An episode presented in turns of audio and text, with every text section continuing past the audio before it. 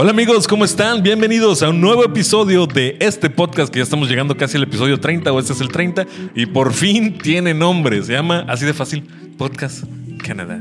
Se lo vamos a poner aquí, Podcast Canadá. Y en este episodio vamos a hablar sobre el acuerdo bilateral que acaban de tener este 25 de marzo entre Canadá y Estados Unidos para el, el acuerdo del tercer país seguro.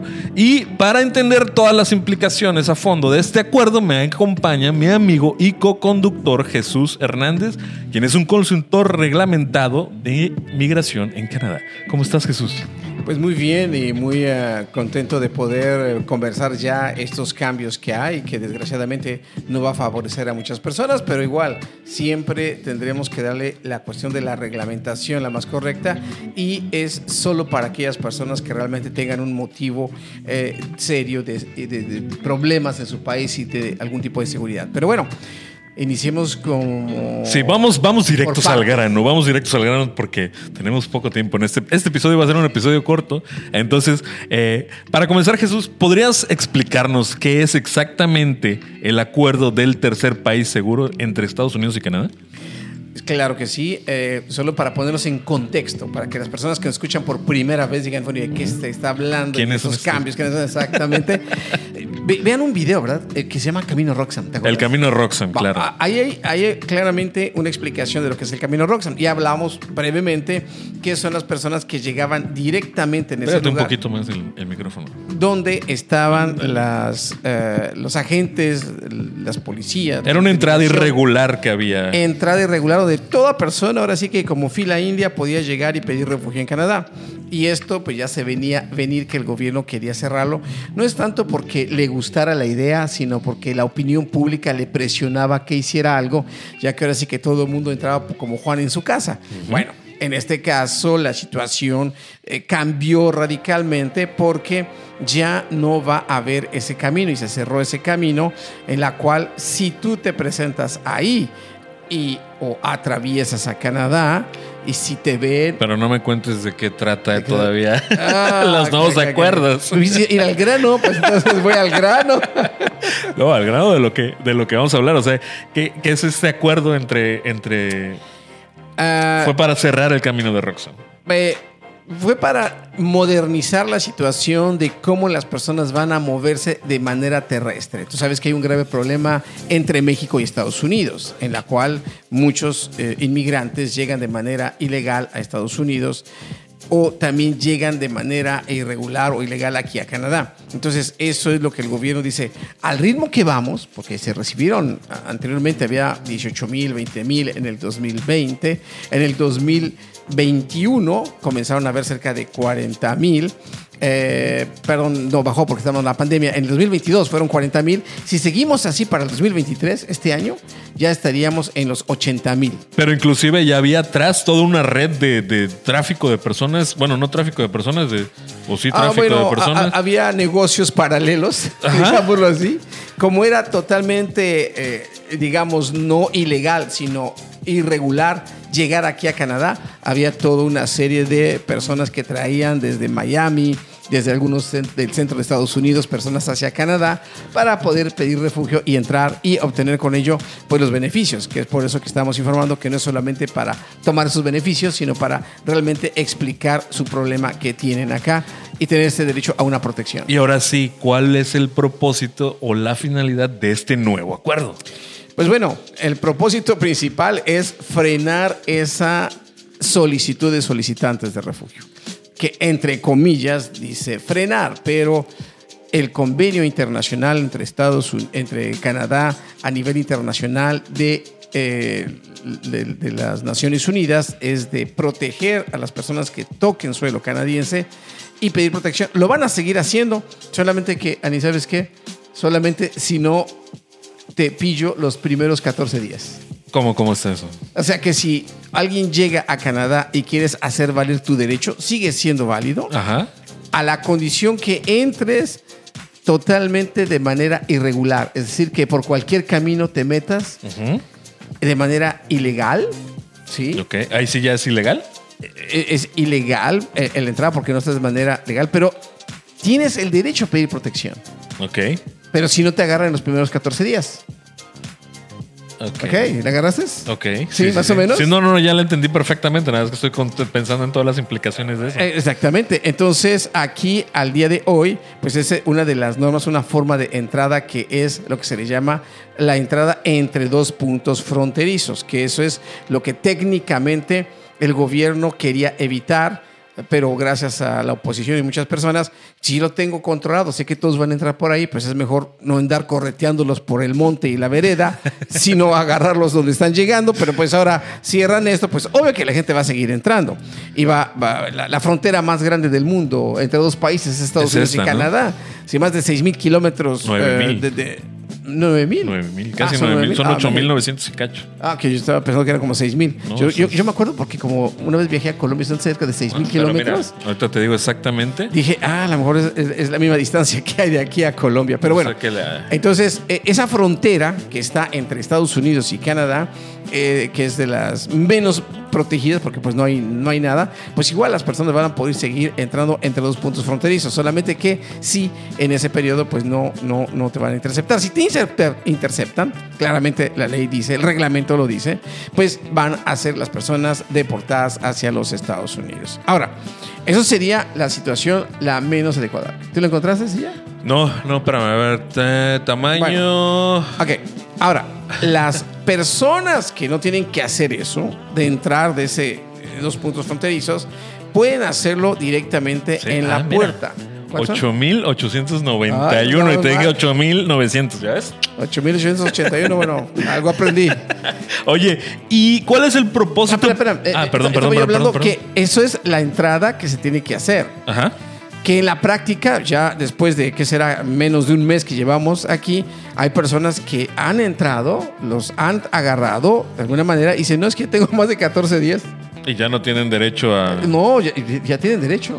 No, por eso, pero si te agarra la migra, por así decirlo, y tienes más de 14 días aquí. Ya tienes derecho a pedir refugio. Pero, Ok, pero si te agarra. práctica, ok, no, no. La pregunta es: si yo ya tengo más de 14 días aquí y me agarra la migración, ya no te pueden sacar. Ya no te pueden sacar, Ya, tienes derecho a pedir refugio al interior de Canadá Ah. y todas sus prestaciones que van con ello. Y también tienes el derecho de pedir también eh, eh, tu, tu apelación. Ahora, eh, en la práctica, no sé, yo lo estoy conversando, lo que se está viviendo el día a día, que se cerró a partir del 15, y entonces Ajá. las personas que han entrado, algunos que los han agarrado casi inmediatamente, dicen, no, yo tengo aquí 14 días, más de 14 días, ah, ok, ya pide refugio. Porque no hay manera de probarlo. está cañón. Está simpático eso. Los Pero bueno, latinos siempre le damos la vuelta a todo. ¿Y cuál sería el propósito de estos nuevos acuerdos? ¿Tú crees que es frenar la, la- la inmigración, controlar la... la- Yo, yo diría que es más bien controlarla. Por eso es que las personas que van a pedir refugio y que no necesitan hacer ese, eh, ¿sabes cómo le llevamos en el área también? Los Ajá. representantes es por el- la entrada por el camino, por el- los, los pastos verdes. Pero no es más peligroso. O sea, no, no entiendo cómo llegan esos razonamientos. Digo, sé que eso es una cuestión de ley. Pero según yo es más peligroso que tener a Roxanne, que era... No lo sé. O sea, Es más peligroso que entren por, por cualquier parte ah, sí, claro. a que entren por Roxanne. De hecho, ha habido dramas humanos en las cuales en pleno invierno las personas atraviesan y ha habido, ha habido que las personas mueren, ¿no? No, pero aparte, o sea, sí, pero aparte se congelan una. Bueno, cuando viene en invierno o se pierden cuando están en el verano. O en British Columbia te come un oso. Eh, en la frontera entre Estados Unidos y Canadá no hay muchos osos, te ¿No? diré. No, están más al norte. Ahí en British Columbia Oh, sí hay grizzlies. eh, no, hay un parque que se llama el Parque de, de La Paz. Y- Ajá. Y, en ese parque, que está dividido entre Estados Unidos y Canadá, pues algunos llegan claramente y bueno, pues si estoy en Canadá americano o canadiense, y si caminaron más, pues están en Canadá. Pero bueno, no, le, estamos aclarando, no es que estemos fomentando la cuestión ilegal, No, no, es sino nada más para que sepan simplemente está. sepamos el concepto, cómo funciona. Digo, toda esta información está disponible en, en las páginas oficiales. Bueno, busque en Google como el tercer país seguro y ahí aparecen las personas que son admisibles. Ahora, para evitar esa situación, la, la ventaja, la noticia buena es que ya no tienen que entrar por el camino Roxham, que era el único punto de entrada aquí en Canadá. Ya puede ser cualquier punto fronterizo, o sea, cualquier punto de inmigración pueden entrar. Y puedes entrar con tu familia y pedir refugio a la condición que hay eh, tres categorías importantes. Primero, que tú tengas eh, familia en Canadá. Ajá. Si tú tienes aquí a, que está tu esposa previamente o a un menor ah, como un hijo, o a tu padre, tu madre, tus hermanos, tus abuelos, tus tíos, sobrinos, eh, alguien que tengas una pareja de unión libre, que hayas convivido 12 meses, sea del mismo sexo, Ajá. Esas personas que ya estén en Canadá y si tienen un estatuto que son ciudadanos, residentes, eh, que son personas eh, refugiadas reconocidas o aceptadas en cuestión humanitario, si tienen un permiso de trabajo, un permiso de estudio válido. eh, O sea, que tengas tú, a la persona que pide hacerlo, te- tenga que tener algún tipo de nexo con Canadá. Sí, exacto, tiene que llevar un estatuto aquí en Canadá. Ok. Y si ese estatuto de ese familiar que tú tienes existe, pues vas a entrar en la puerta directamente en cualquier punto fronterizo. Oh, ok. Y ahí dice, señor- Eso es nuevo. Eso es lo nuevo. O sea, yo voy a pedir refugio. Antes eh, existía también, existía también ese mismo concepto, solamente que eh, había la facilidad de entrar por el camino Roxanne. Ahora, la otra, la otra opción son los menores de edad que no están acompañados. Ajá. Porque hay muchas personas que envían a los menores de ¿De edad primero, claro, en- para tener ciertos beneficios. Pero, ¿qué pasa aquí? Que sí puede entrar un menor de 18 años, pero que no tenga pareja y que no tenga papá y mamá que esté eh, o tutor legal en Estados Unidos o en Canadá.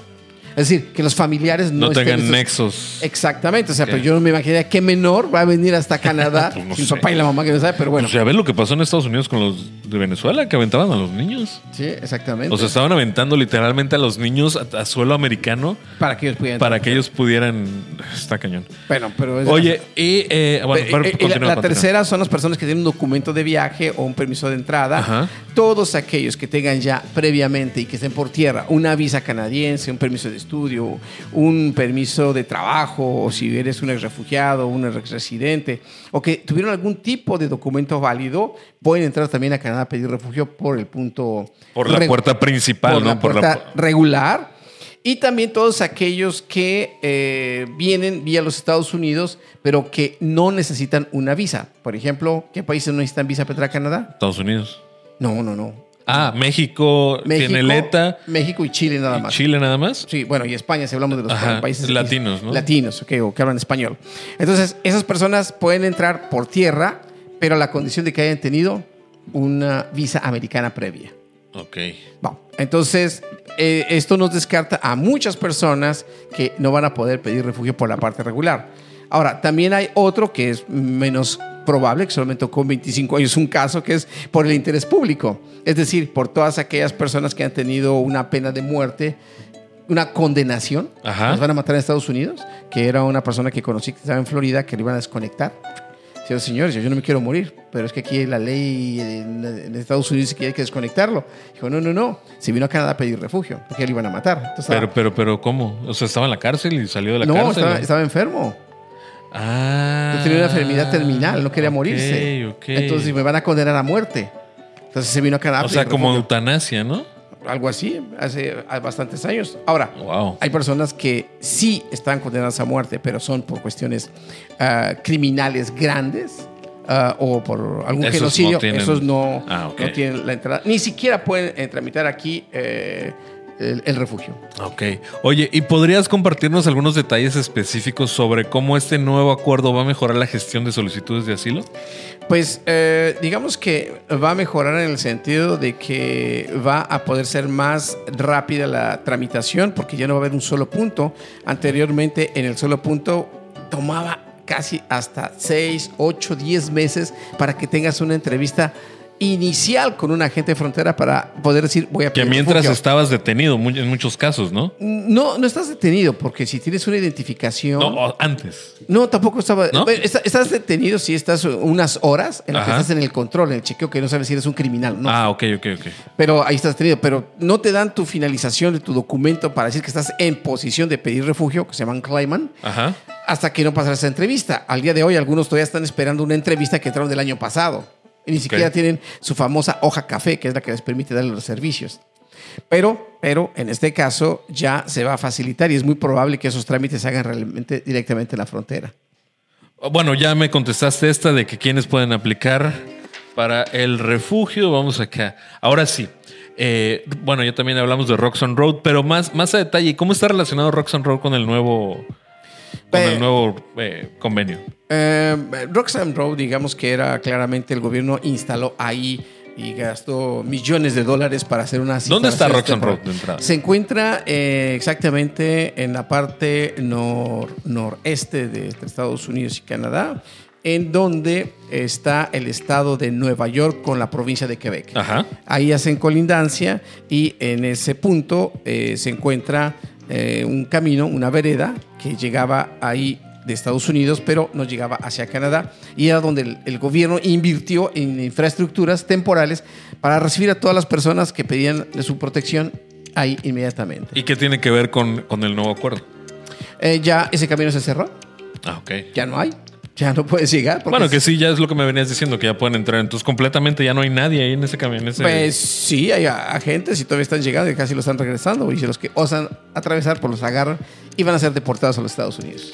Oye, y en este acuerdo también hubo un propósito para el programa de refugiados para migrantes de América Central y del Sur, ¿no? Eh, no, no hay ningún convenio en particular. Solamente son los que tienen o documentos o tienen familia. Ah, lo que pasa es que, eh, bueno, yo lo que estaba leyendo es que hay un objetivo de recibir hasta 15 mil migrantes Ah, bueno, latinos, ¿no? Sí, el, el objetivo, no se sabe bien la cifra exactamente. No, no latinos, son en total, por año. Ah, ok. Pero dicen ok. 15 mil más, o sea, no sabemos exactamente si van a ser los 15 mil. Bueno, Ah, no se total, sabe, son o- latinos, pero es un 99% que No. sean latinos los que entran por. Ah, no es No, cierto, no, no. Aquí entran de todo, ¿verdad? Los que, los que están entrando en su mayoría son de África, eh, son muchos haitianos Ajá. y también latinos. Y para terminar ya con este tema, porque te digo que ahorita tenemos que grabar todavía otro podcast, ¿quiénes no pueden aplicar al, al, al Eh, refugio ahorita con el- las nuevas clasificaciones? Con las nuevas y con las antiguas clasificaciones, en el fondo está cerrado el refugio a todas aquellas personas que han cometido un acto criminal grave o las que han cometido actos contra la humanidad. De hecho, las personas que van a un refugio eh, y que han trabajado en las Fuerzas Armadas o que estuviste Ajá. implicado en una guerra o que eh, tú eres un alto funcionario que tiene responsabilidades, tú vas a entrar y si no saben que tú fuiste acusado, va a haber un proceso con un representante del ministro, que es inmigración que se para ahí en la audiencia, para que pueda determinar si es que eh, no hubo algo, no tienes cola de paja, Cola de paja. cola de... es como cola que te pisen. Cola que te pisen, Ok, exacto. ok. Entonces, ahí tú ya eh, tienes que demostrar que eres una buena persona, porque si se sospecha que en el lugar donde estuviste se cometieron actos contra la humanidad, estás borrado, no, no puedes continuar. Ahora, máxime, si estás acusado públicamente, no puedes hacer ningún tipo de aplicación de refugio aquí. Actos criminales pequeños sí, pero los grandes no. Oye, ya para terminar, dame pa- para que quede más claro, ¿me puedes dar un resumen así súper corto de este nuevo acuerdo? Sí, bueno, eh, en, en pocas palabras, eh, el acuerdo es simplemente para que todas las personas que vengan por tierra puedan hacer su solicitud de refugio en cualquier punto de entrada para aquellas personas que realmente tienen un problema serio de persecución. Pero después de 14 días, ¿no? No, no, no, no, no, en cualquier punto regular, Ok. en cualquier punto pueden llegar ahí. Ah, en cualquier punto regular, que sería una frontera, como un aeropuerto, una garita, No, pero es que en tierra no hay aeropuertos. Es por tierra. es por tierras Solamente únicamente. el convenio es por tierra. O sea, si yo vuelo de Estados Unidos para no, acá. no, eso no, eso es como es el país seguro. Eso es otra- eso- Ah, ok. Es que yo no sé, por eso soy Ah, medio güey. ok, ok. no, pensé que habíamos explicado. Acuérdate que el experto en migración eres tú. No, pero a, a lo mejor no, no aclaré. Sí. Que el convenio es, Es únicamente tierra. por tierra. Ok. Sí, tú vas a atravesar por tierra. Ok. Claro que si tú llegas por avión, tú ya pediste refugio. Ah, O sea, ya no necesitas porque ya entraste. Ok. A ver, vamos a ponerlo más claro. Aquí está la línea. Ok. Si vienes caminando por tierra Ajá. y te metes ¿A y Canadá? nadie se dio cuenta Ajá. por el camino verde, Ajá.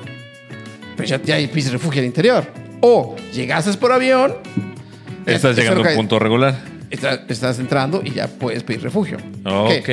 Si vienes y encuentras un punto, aquí está la Una plaza, garita. Aquí está la carretera, una garita, puedes llegar y entrar y no estar buscando un caminito entre Verde. dos puntos. Ya, caminito verde. Ya llegas acá, Siempre y cuando cumplas con uno de los requisitos. tengas un familiar Ajá. o un visado previo.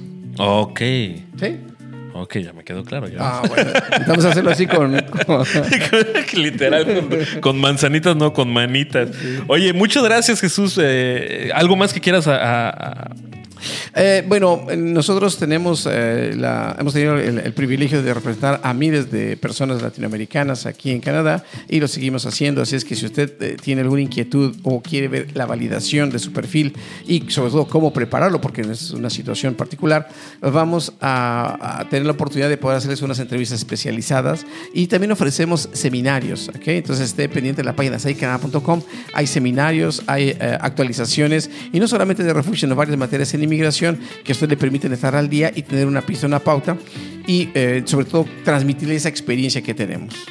Oye, pues muchísimas gracias y creo que ya quedó bastante claro qué es el nuevo acuerdo de refugio entre Canadá y Estados Unidos. Bueno, no, del tercer país seguro. Eh, muchas gracias por habernos acompañado. ¿Dónde te pueden encontrar? Bueno, ya lo había mencionado que es el seicanada.com o en las redes sociales, eh, Twitter, Instagram, ahí tenemos y publicamos frecuentemente ¿Tienes Twitter? información. Tenemos Twitter, aunque es más bien Instagram, que movemos más Sí. Twitter de vez en cuando. Oye, ¿y eh, tienes una preevaluación gratis en tu página web? Eh, sí, hay personas que a lo mejor mm, quieren hablar con alguien, hay agentes que están certificados para escucharle, no les darán ningún eh, consejo, no les darán ninguna información específica, pero sí podemos hacer una preevaluación gratuita sin ningún, sin ningún problema. Pues muchísimas gracias por haber despejado las dudas que teníamos aquí. Eh, a mí también síganme como Canales de Adentro en todas mis redes sociales, en YouTube, Facebook. Y recuerden que este podcast, que se llama Podcast Canadá, por fin tiene nombre. Sale eh, los martes, un martes en el canal de YouTube de eh, Jesús y un martes que es Sei Canadá y un martes en el canal de Canadá desde adentro en YouTube. Y los jueves sale igual, una semana en el canal de Sei Canadá y una semana en la página de Canadá desde dentro. Y muchas gracias por haber eh, despejado todas estas dudas. Nos vemos en la próxima oportunidad. Les mando muchos besitos.